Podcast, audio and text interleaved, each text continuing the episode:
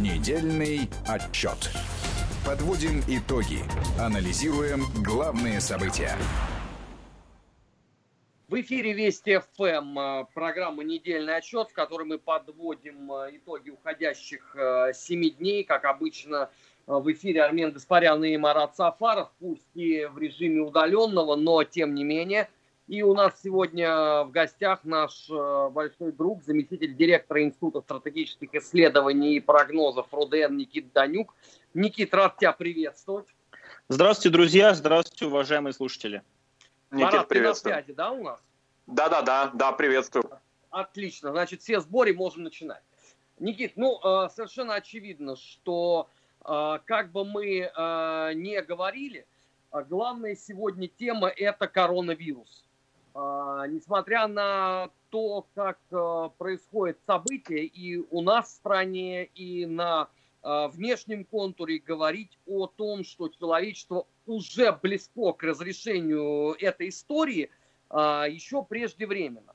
И знаешь, я начать хочу просто вот э, с момента, который меня вот удивляет вот в формате каждый день. Это э, какая-то такая абсолютная наивность очень многих людей, что вот к ним-то коронавирус точно не пристанет. А, при том, что врачи говорят, послушайте, он есть в легкой форме, его у многих невозможно даже отследить. И тем не менее, вот опять я вчера наблюдал, э, как люди э, пошли у нас на шашлыки. Вот откуда это берется в головах? А, ну, к сожалению, Армен, Марат, я, в общем-то, с вами полностью согласен, потому что я сам наблюдаю ситуацию, когда многие люди игнорируют те рекомендации и, в общем-то, условия, правила, которые сейчас есть в нашем обществе для того, чтобы не подвергать не только свою жизнь и свое здоровье опасности, но в первую очередь не подвергать этой опасности других наших э, родных и близких и, в общем-то, незнакомых людей. Что касается такого философского вопроса, э, почему такое происходит, э, ну вот вам небольшой пример. Э, согласно Всемирной организации здравоохранения, последняя пандемия, с которой столкнулось человечество, и которая, кстати, не побеждена до сих пор, это э, пандемия вируса иммунодефицита человека, да, это ВИЧ. Так вот, я вам напомню, что даже несмотря на огромную информационную пропагандистскую, в хорошем смысле слова, кампанию, э, которая проходит в нашей стране, во всем мире, о том, как э, люди должны оберегать себя, как они должны э, элементарно выполнять определенные правила. Даже несмотря на это, как мы знаем, случаи появления там, этой болезни и в нашей стране, и в многих других регионах мира, ну, в общем цифры не очень утешительные. Это о чем говорит? О том, что человечество, к сожалению, э, в очередной раз доказало, конечно, нельзя говорить про всех людей. Многие люди, например, в нашей стране, да, вот опять же, разные оценки есть, но 75-80% тех же москвичей, они э, достаточно педантично э, соблюдают тот самый режим самоизоляции и достаточно трепетно относятся к правилам, к новой нормальности так называемой. Но всегда в любой популяции, в любой социальной группе есть вот э, определенная часть людей, которые не готовы идти на какие-то компромиссы, которые ставят личный комфорт, личное благополучие выше, чем интересы общества. К сожалению, э, в нашей стране э, такая тенденция тоже налицо. А, и то, что сейчас цифры, к сожалению, и вчерашние, и сегодняшние цифры о числе инфицированных, новых инфицированных COVID-19, а, то, что эти цифры увеличиваются, ну, к сожалению, является ярким этому подтверждением. Другое дело, что, конечно, а, наивно было бы полагать, что человечество выработает универсальные единые правила, у всех будет высокий уровень самосознания, все будут в этих условиях полагаться на мнение исключительно а, э, экспертов, а, врачей, вирусологов а, и так далее, инфекционистов. Здесь нужно понять, что и само человечество, и многие государства, как мы видим, и управленческие системы, и политические системы оказались не готовы. Они не готовы были в том числе грамотно коммуницировать с людьми в своих странах, у нас тоже в нашей стране на первых порах, по крайней мере, я замечал вот эти просчеты и ошибки. А опять же, напомню, когда э, в эфир э, там, федеральных телеканалов на очень большую аудиторию выходили специалисты, которые заявляли о том, что никакого COVID-19 не существует, что вообще это все какие-то выдумки, что он не передается воздушно-капельным путем, и еще много-много бреда мы слышали от этих людей. Это во многом вот подобного рода плюрализм мнений, который является неотъемлемой частью любого демократического общества, в условиях вызовов и угроз когда общество должно быть мобилизировано, когда общество и государство в одной связке должно работать как единый механизм, вот подобного рода этот плюрализм мнений, как мне кажется, сыграл и с нашей страной, и с нашими людьми в каком-то смысле злую шутку. Ну, на мой взгляд, э, отчаиваться не стоит. Безусловно, ситуация не самая хорошая. Я сам, например, считал, что э, в нашей стране к середине мая ну вот более-менее ситуация должна стабилизироваться, ну и, в общем-то, мы должны были уже выйти на плато, и э, на спад, в общем-то, эпидемия должна была э, идти. К сожалению, это не так, поэтому нужно терпеть, нужно понимать, что сейчас в наших руках зависит не только наше здоровье, но и то, насколько быстро мы сможем избавиться от э, ненавистного уже многими режима самоизоляции, да, режима карантина. И в этом плане, к сожалению, никаких других рецептов э, весь мир, не только наша страна, не придумал. Никит, ты понимаешь, вот я мог понять еще подобного рода наплевательское отношение, до момента, пока не появилась э, новость о том, что глава российского правительства Мишустин инфицирован. Ну, то есть это должно было каким-то образом, в принципе, простимулировать э, работу головного мозга очень многих людей. Но, э, как ты знаешь, у меня же канал есть на Ютубе в том числе. И мне ежедневно, вот даже после этого пишут о том, что перестаньте пугать, коронавирус, он вообще не страшнее насморка.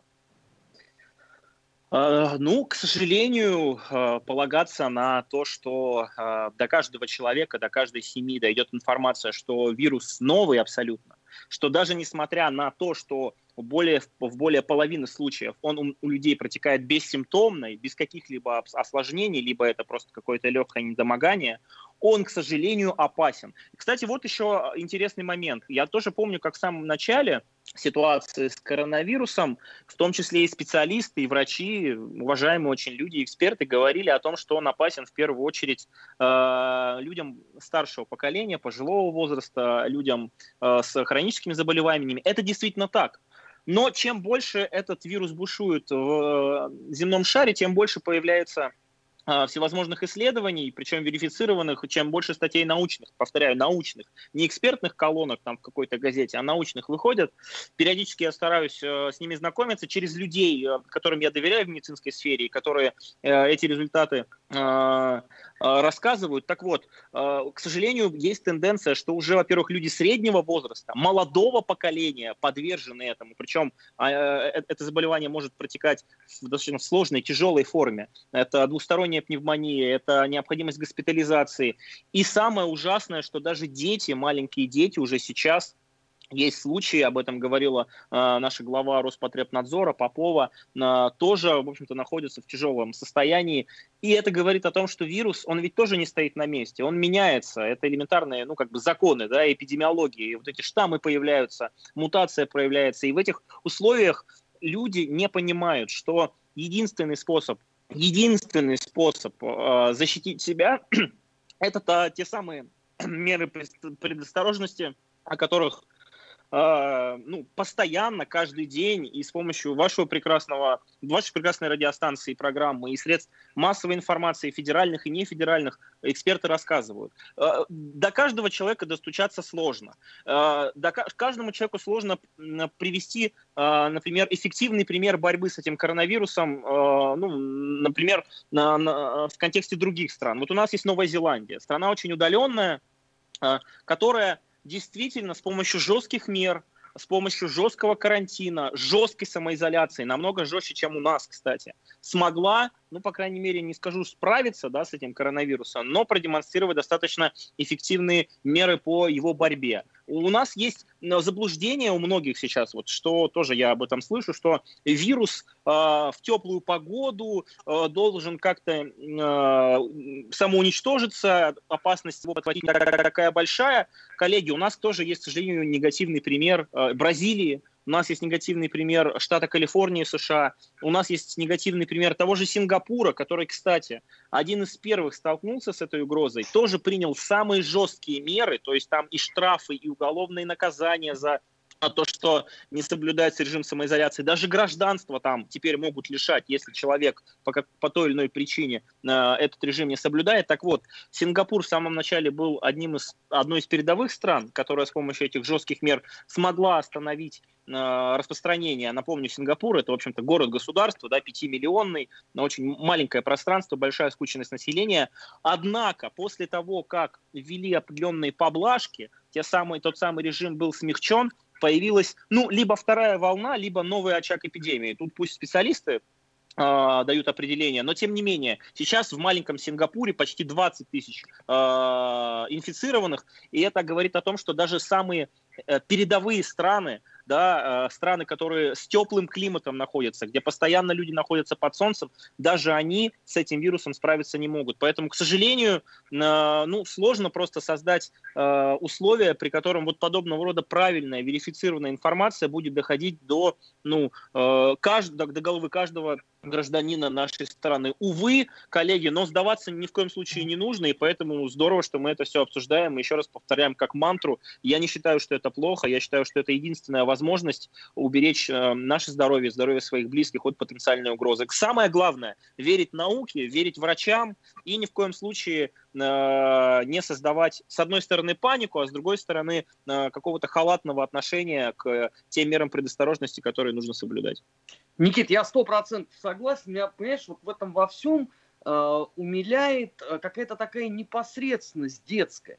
То есть вот сейчас э, эпоха интернета, да, ну у всех там мобильные телефоны, все смотрят, скроллят, как это модно говорить, да, и видят, что там э, в той же самой Европе, где ну, далеко не секрет, что туристическая отрасль – это очень важная доходная часть бюджетов, отменяют уже события, запланированные на конец сентября, начало октября.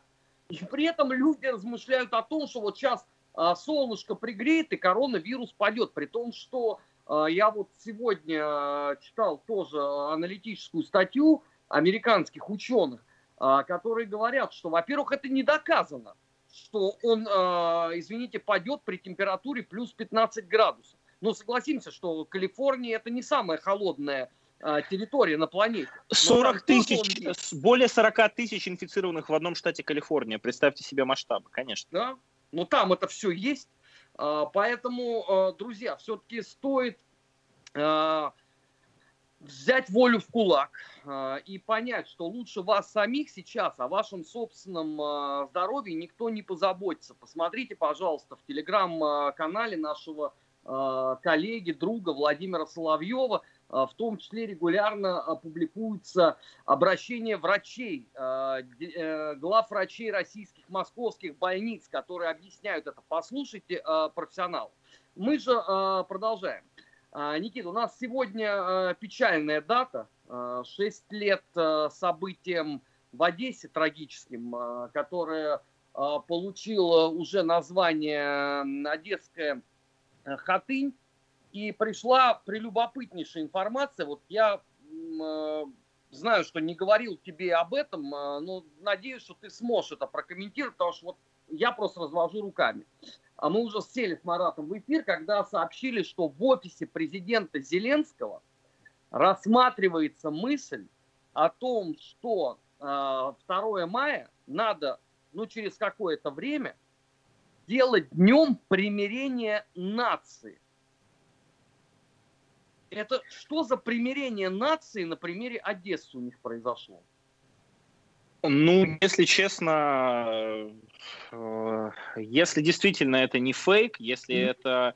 Понимаете, тут еще ведь проблема в том, что э, на Украине, как таковых государственных институтов, которые бы отвечали за свои слова и достаточно точно доводили бы свою позицию, не так много. Ну, просто в силу особенностей украинской государственности. Да? Но э, я не удивлюсь, на самом деле, если действительно эта инициатива э, будет обсуждаться, а потом будут ее пытаться реализовать, потому что вся логика э, нынешней э, политической власти на Украине заключается ну, на мой взгляд, в том, чтобы продолжать, к сожалению, этот театр абсурда. Ну, во-первых, давайте начнем с того, что э, люди, которые неоднократно э, были названы во всевозможных журналистских расследованиях, об этом говорили и всевозможные представители политических сил на Украине. Они называли конкретные фамилии и имена людей, которые стояли за организацией этой трагедии в Доме профсоюзов в Одессе. Они не то чтобы не были наказаны, ну, в это действительно верить э, в нынешней Украине очень сложно.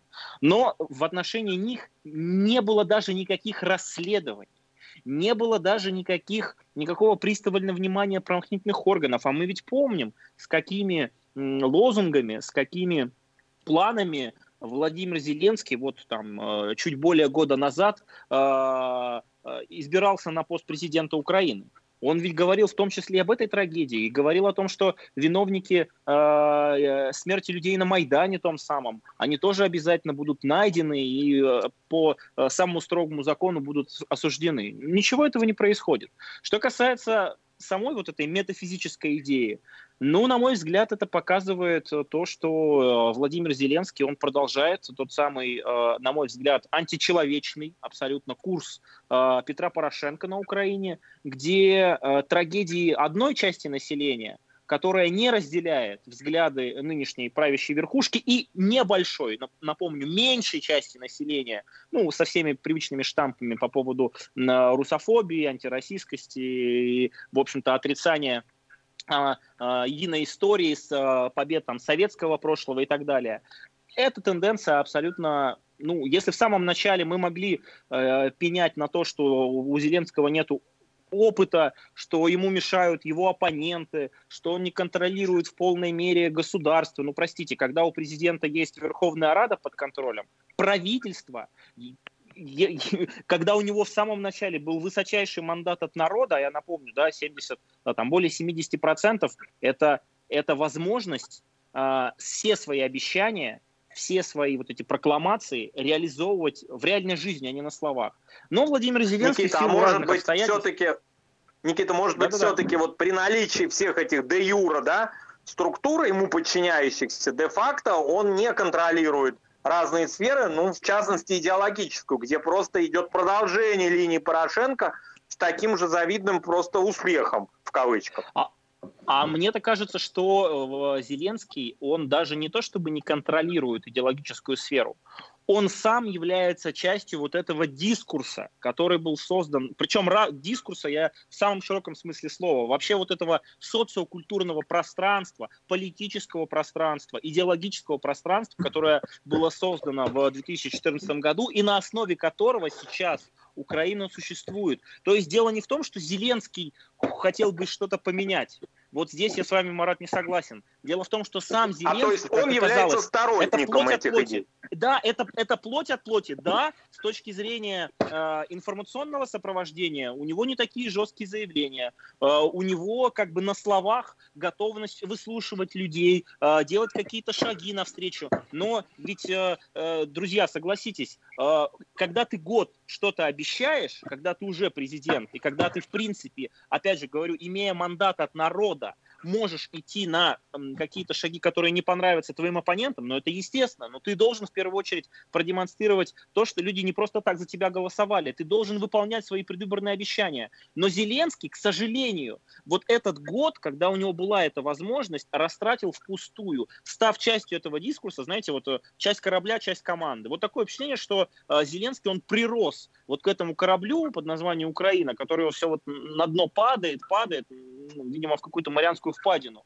И что-то сделать, да, не знаю, зайти на капитанский мостик, э, покрутить штурвал, у него не то, что не получится, у него даже желания этим заниматься нет. Поэтому, если эта инициатива будет реализована, на мой взгляд, это ну, очевидно то, что Украина, э, никакого пре преображения на Украине в ближайшее время не предвидится. А если говорить о прогнозах, то мне кажется, что Владимир Зеленский вот этими шагами, он приближает свою отставку. Я не знаю, в какой форме это будет, но очевидно, что нынешний президент настолько слаб, настолько растерял э, то доверие, которое ему было оказано украинским обществом, которые устали от Петра Порошенко, которые голосовали за Зеленского, потому что видели в нем не просто альтернативу, а фактически антипода.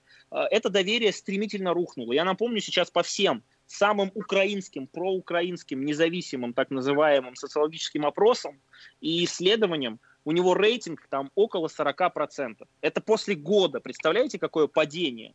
А то, что сейчас Украина еще столкнется с э, целой серией жестких и непопулярных экономических мер, а я напомню, только в этом году Украина должна выплатить э, почти там 10 миллиардов МВФ, они хотят получить 5,5 миллиарда в этом году, но этими деньгами закрыться за 15-16 э, года. То, что сейчас в этом году из-за падения цен на нефть, опять же, Украина лишится поступлений бюджета, значительных поступлений, там за счет транзита российского газа, я напомню, цена на газ, она привязана к цене на нефть. Все это в совокупности делает Зеленского, ну, фактически токсичным президентом. То есть тем президентом, который не просто не может что-то сделать э, хорошее, эффективное на благо государства и общества, а э, находясь в окружении которого ты сам становишься, ну, я не могу сказать там не рукопожатным, но человеком абсолютно бесперспективным. В этом плане вот, вот, вот эта вся эпопея с назначением, не назначением Михаила Саакашвили, она в очередной раз подтверждает, что э, проблема-то Украины не в Зеленском, не в Петре Порошенко, не в Саакашвили, а в самом пути развития. Они упорно не видят, что вот то направление, которое они якобы выбрали всей страной, хотя это совершенно не так, оно абсолютно тупиковое и ведет и страну, и людей, которые там живут, на, на, на край пропасти. А, к огромному сожалению, Никит, там они же помимо вот этого Дня примирения нации, они еще собираются поставить памятник, который э, должен будет э, символизировать вот эти трагические, как они говорят, узлы украинской истории. Но, ну, на мой взгляд, это, конечно, в чистом виде безумие. А что до Саакашвили, то насколько вообще мне рассказывали э, люди из ки- киевских, э, условно, около президентских структур, то назначение еще последует. Ну, пусть не вице-премьером правительства, но тем не менее во власть Мишико вернется, потому что таково требование заокеанских кураторов всего этого процесса. Это просто лишний раз к разговору о самостоятельности э, государства. Недельный отчет в эфире Вести ФМ. Армен Гаспарян, Марат Сафаров и Никита Данюк. Мы сейчас на несколько минут прервемся. Впереди вас э, ждет выпуск новостей. Сразу после этого продолжим э, подводить итоги уходящей недели. Не переключайтесь. На Вести ФМ, эм, главном информационном радио страны, всегда интересно. Недельный отчет. Подводим итоги. Анализируем главные события.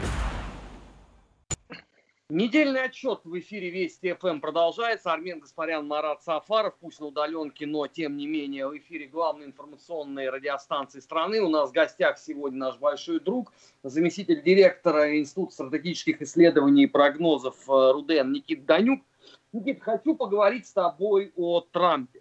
Ну, как известно, э, Дональд Фредович и без того никогда не рукопожимал Китай – но в этот раз он, похоже, серьезно решил выйти на тропу войны и сшибить э, деньги, что называется, вот сразу за все, э, пользуясь э, коронавирусом. Насколько вообще вот эта вот риторика, ну, надо сказать, весьма агрессивная в исполнении Трампа, может привести к реальным таким шагам, и главное, какой будет ответ Китая. Потому что у меня нет ощущения, что Поднебесная будет в роли такого агнца на Бродвее в ожидании этого вердикта? А, мне кажется, что эти угрозы могут стать реальностью. Другое дело, в каких пропорциях. Например, если э, Дональд Трамп вот в этой э, намеренной антикитайской кампании, э, которая, безусловно, будет в ближайшее время разыгрываться, на мой взгляд, это связано очевидно с тем, что Трамп и в целом США были абсолютно не готовы к коронавирусу, система здравоохранения, управленческие решения ошибочные – Поэтому необходимо постоянно смещать фокус общественного внимания с внутренних провалов и ошибок, которые Дональд Трамп совершил, не только он, но и многие губернаторы. В этом плане, кстати, э, говорить о том, что только Дональд Трамп виноват в, в Америке тоже неправильно, потому что, кстати, полномочия, вот те самые федеральные полномочия э, местных властей, они очень широкие. И э, губернаторы штатов в этом плане достаточно автономны, сами могут вводить определенные режимы там, самоизоляции, режим ЧС и так далее, несмотря на федеральную власть. То есть Дональд Трамп в этом плане пытается всеми силами показать, что он не является главным ответственным за более миллиона инфицированных в стране людей, он не является COVID-19, он не является э, причиной, из-за которой из-за коронавируса и э, последствий э, этой болезни в США погибло больше людей, чем во время вьетнамской кампании. Представляете, да, какие цифры? То есть это ну, цифры огромные. Э, Дональд Трамп, который и так постоянно строил свою э, пиар-компанию на экономических достижениях, на темпах роста экономики, на э, рекордно низкой безработице, не ответственен за то, что американская экономика просядет на 3-5%. Это как бы по самым э, средним и тире оптимистичным просчетам. Есть версии там от 5 до 7, то есть разные есть версии. И Дональд Трамп не виноват, что в США там, 25 миллионов безработных, и, скорее всего, эта ситуация будет еще ухудшаться.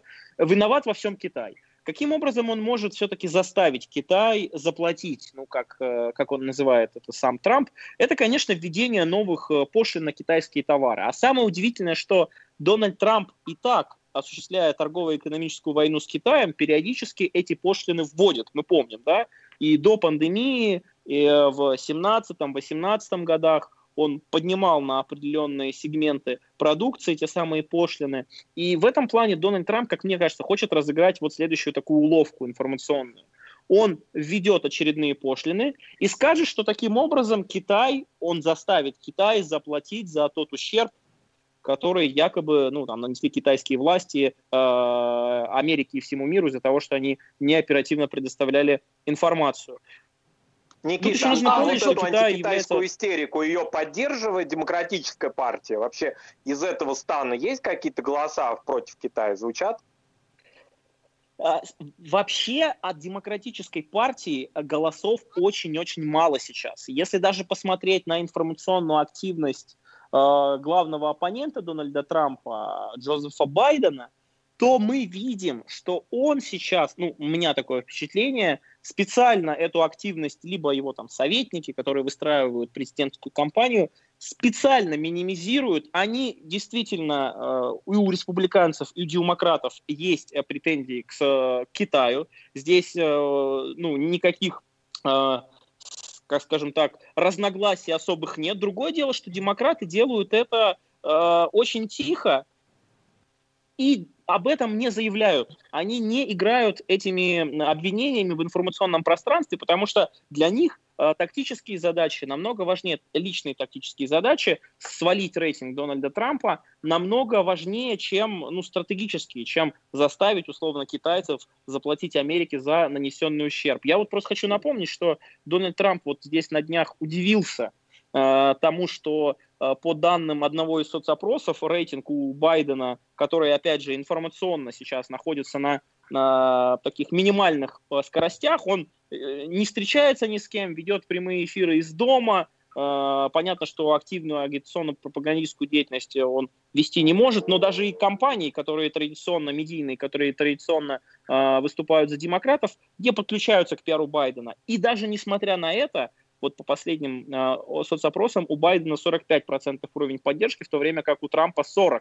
И как только вот этот уровень еще ниже станет у Трампа, вот я уверен, тогда Байден выйдет на первый план, он, я, я больше чем уверен, он скажет, что Китай, конечно, виноват, но самая главная проблема в том, что а, а, сам Трамп провалился, что его меры, которые он предпринимал все это время, вообще были неэффективными, что он загнал страну в тупик. Уже сейчас я вижу проблески вот подобного рода кампаний. Почему? Потому что демократы вдруг в период вот борьбы США с коронавирусом, коллеги, может быть, вы знаете, вспомнили о опять стене, которую строит Дональд Трамп, которая на самом деле мешает э, бороться эффективно с болезнью, с COVID-19, потому что 3 миллиарда с чем-то, которые выделяются из военных денег, идут на строительство и там, поддержание этой инфраструктуры. То есть они сейчас э, пытаются аккумулировать вот эти промахи Дональда Трампа старые, наложить их на новые, на провал с э, борьбы с эпидемией,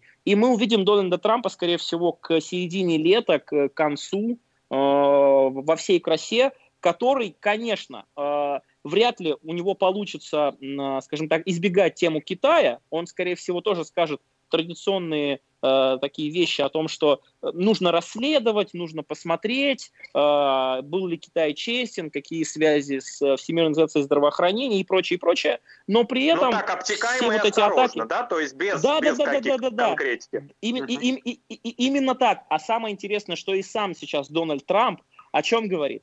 О том, что Китай будет вмешиваться в избирательную кампанию Соединенных Штатов Америки с целью того самого Дональда Трампа, ну, не допустить его повторного переизбрания, как бы уже намекая на то, что а, Китай э, будет действовать с, с его основными оппонентами, демократами, заодно, а раз так, ну вот просто по логике вещей, демократы для того, чтобы избавиться в обвинениях в сотрудничестве с Китаем, для того, чтобы свергнуть Трампа, все-таки будут э, на, на предельно, скажем так, допустимом уровне какую-то критику в отношении Китая высказывать. Но удивительно то, что сейчас Дональд Трамп действительно находится в сложной ситуации, потому что Байден, э, несмотря на то, что этот человек, э, ну, у него есть большие имиджевые проблемы. Мы знаем сейчас новый скандал с э, харасментом в отношении своей помощницы 30 лет назад. Байден не самая популярная фигура среди традиционного электората э, демократов, э, но при этом вокруг Байдена сейчас с, были консолидированы все демократические силы. Байдена поддержал сенатор Сандерс, Байдена поддержала Элизабет Уоррен, Байдена поддержала Клинтон, Байдена поддержал Обама. Такой консолидации не было вокруг одного кандидата. Вот э, сейчас за сколько получается? За там, 7 месяцев до, э, да, за 8 месяцев до выборов не было э, вокруг ни одной персоны от э, демократов. Ни в восьмом году, ни в шестнадцатом году.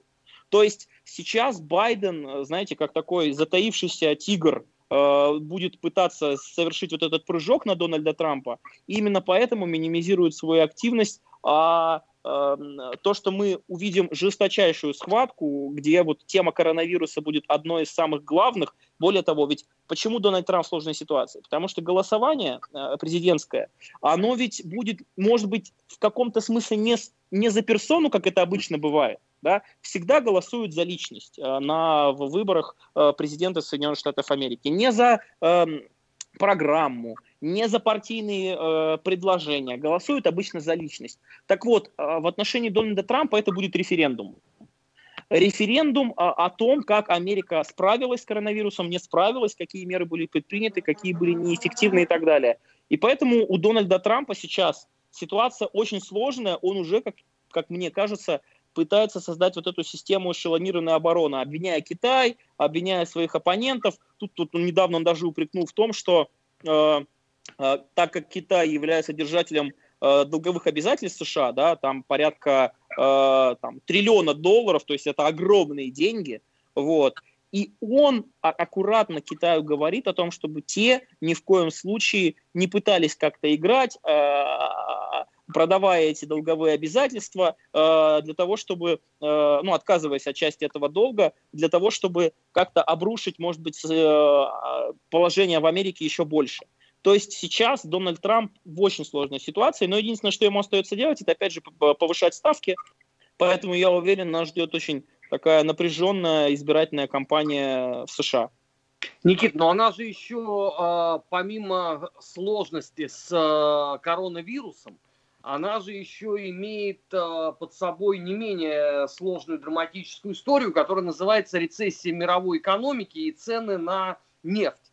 Потому что, несмотря на то, что вчера начала действовать э, сделка по опеку, э, цены на фьючерсы вверх же не понеслись, сломя голову, э, к тем э, отметкам, которые э, всеми ожидаются. А на Трампа еще это будет давлеть с точки зрения, ну, по сути, а, крахом многих э, игроков сланцевого рынка э, в самих Соединенных Штатах. Это же плюс там еще сколько-то к безработице, которая без того многими уже прогнозируется на уровне Великой депрессии.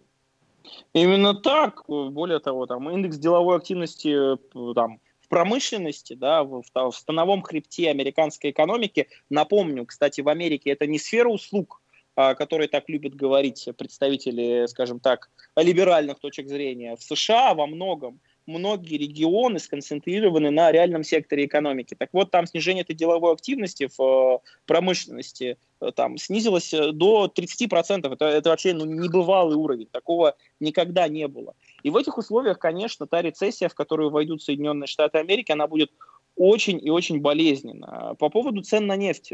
Смотрите, да, смогли страны ОПЕК++ договориться о снижении примерно там на 10 миллионов баррелей в сутки добычи, но ведь нужно понимать, что переизбыток нефти сейчас уже производимой, которая есть, примерно 20-25 миллионов баррелей.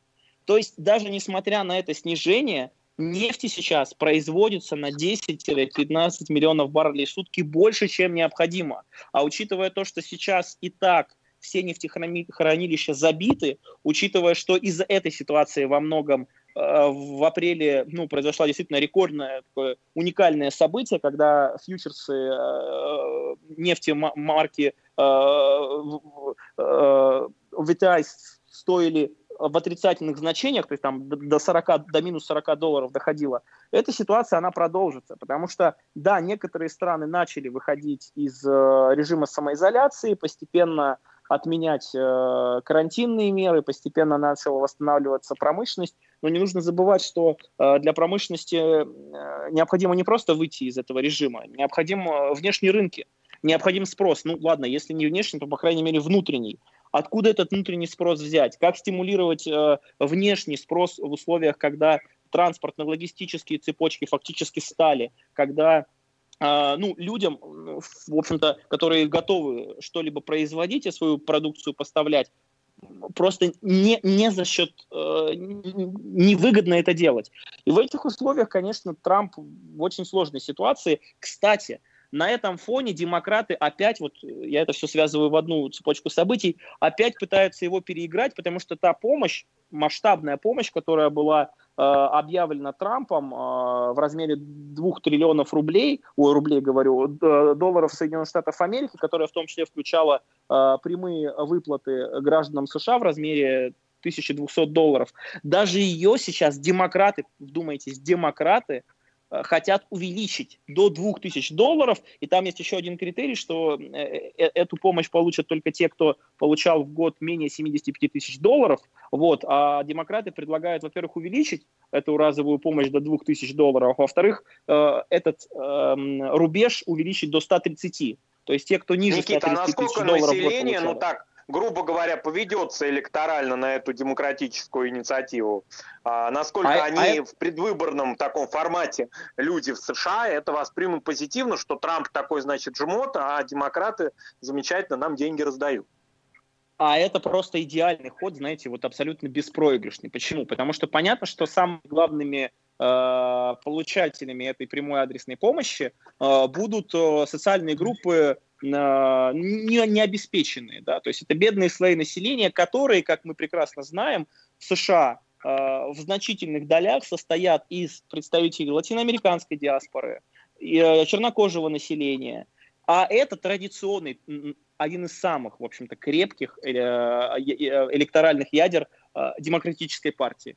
То есть даже, даже если эти люди получат эту помощь, которую, кстати, Трамп Э, специально затормозил ее выпуск, потому что э, написал на этих э, чеках, что это помощь как бы от Дональда Трампа, да, прямая адресная. То есть он попытался тоже одним выстрелом двух зайцев убить. С одной стороны, в любом случае, там, а, а, американское правительство должно было эту помощь э, оказать, а с другой стороны, Дональд Трамп превратил это в личный такой пиар-ход, что, мол, это вот от меня, э, и благодаря моему политическому решению э, вы эти деньги получили. Хотя, кстати, э, э, обе палаты Конгресса, и демократы, и республиканцы вообще без проблем этот пакет мер приняли, никаких ожесточенных баталий в отношении этого вопроса не было. Но почему для Дональда Трампа это может сыграть злую шутку? Потому что получат эти деньги те, кто обычно за Трампа не голосуют, да, но при этом сами демократы, которые э, ну, скажем так, не являются главными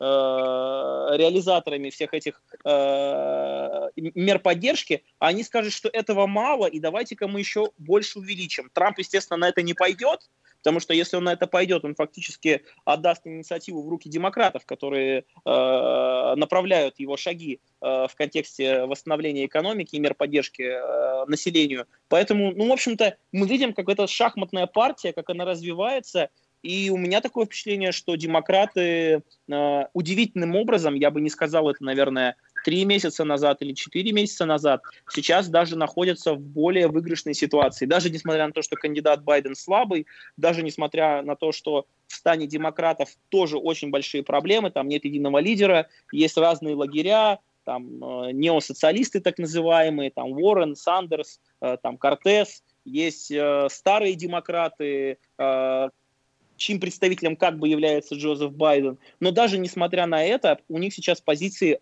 очень перспективные для того, чтобы совершить атаку на позиции Дональда Трампа. И, конечно, коронавирус и э, не могу сказать крах американской экономики, но то, что она уходит в рецессию, то, что рекордное число безработных э, при Дональде Трампе сейчас образуется, это, конечно, для них, знаете, говоря метафорично, какой-то подарок свыше. А воспользуются ли они им? Потому что, ну, Трампу ведь тоже отступать э, некуда. Он же понимает прекрасно, что он находится э, сейчас в положении, когда надо побеждать. Надо мобилизовываться и э, переламывать вот эту негативную ситуацию. Конечно, Трамп, э, я уверен, э, будет сейчас максимально, максимально придумывать всевозможные инициативы, для того, чтобы э, там, запускать новые какие-то информационные кампании, для того, чтобы попытаться э, сохранить свои позиции. Ну, во-первых, мы видим, как Дональд Трамп в то время, как коронавирус в Америке не побежден, уже говорит о том, что давайте мы постепенно будем выходить из этого режима. Мы помним, что он две недели назад еще анонсировал вот этот план – который состоит из трех этапов по выходу э, Соединенных Штатов Америки из э, режима самоизоляции, да, вот, вот этого карантинного режима. Так вот, очень интересно же что, что Дональд Трамп этот план как бы разработал, анонсировал, но при этом сказал очень важную вещь. Но на самом деле этим планом могут воспользоваться губернаторы или не воспользоваться. То есть он я уверен, в тех штатах, где у власти находятся его прямые оппоненты, он их будет обвинять в том, что они потеряли время, вместо того, чтобы выходить из этого режима, восстанавливать экономику, создавать рабочие места. То есть он будет вот эти экономические проблемы, которые объективно будут э, создаваться, пытаться перекладывать на своих оппонентов. А там, где его э, соратники находятся у власти, там наоборот, он будет говорить о том, что мы заинтересованы в сохранении здоровья граждан, мы, вы и так получите меры поддержки и так далее. То есть в этом плане Дональд Трамп будет делать то, что имеет делать очень хорошо. Это вот подобного рода такая, э, ну, двойная или тройная игра. Можно ее назвать лицемерной, но когда мы говорим о э, политике, тем более в Соединенных Штатах Америки, э, удивляться этому не приходится. Поэтому здесь очень интересно, как он еще сможет консолидировать вокруг позиции США, что во всем виноват Китай и что есть большие вопросы к Всемирной организации здравоохранения, как он сможет консолидировать вокруг себя все западное мировое сообщество. Вот у него сейчас пока что получается, и то, что сейчас Трамп уже на данный момент остановил а, поддержку ВОЗ, а я напоминаю, ну, это большие деньги, то есть это миллиарды долларов, которые ВОЗ недополучит из-за э, приостановления американской помощи, говорит о том, что Трамп во многом будет опираться на кампанию отрицания своего провала и попытки переложить всю ответственность на плечи Китая, Всемирной организации здравоохранения и далее по списку. Вот э, здесь слишком много стоит на кону, и в США уже сейчас, это тоже ведь интересно, э, во многих штатах э, не утихают митинги да, против вот этих ограничительных мер. И Дональд Трамп будет пытаться э, придерживаться вот такой вот, знаете, половинчатой позиции. С одной стороны, говорить о том, что да, необходимо выходить, меры мы подготовили, прямую помощь адресную бизнесу и э, там, физическим лицам, нашим гражданам мы оказали. Э, и там, где э, в Штатах его оппоненты, он будет подогревать эти митинги а, против продления там ограничительных мер, да, там режима самоизоляции, а там, где его наоборот соратники находятся, он будет пытаться ну, как я уже говорил, э, наоборот, еще большую поддержку их получить и консолидировать вокруг себя вот этот самый ядерный электорат. Почему у Трампа-то проблемы большие? Потому что потерял в том числе реальный сектор американской экономики. Проигра... потеряли э, люди, которые работали в сланцевой отрасли, да, которые Никит, э, я, к огромному сожалению, вынужден тебя прервать, э, несмотря на интереснейший рассказ, просто наше время подошло к концу. У нас в гостях в недельном отчете был заместитель директора Института стратегических исследований и прогнозов прогнозов Руден, Никит Данюк. Недельный отчет вели, как всегда, Армен Гаспарян, Марат Сафаров. Впереди вас ждет выпуск новостей. Не переключайтесь. Недельный отчет. Подводим итоги. Анализируем главные события.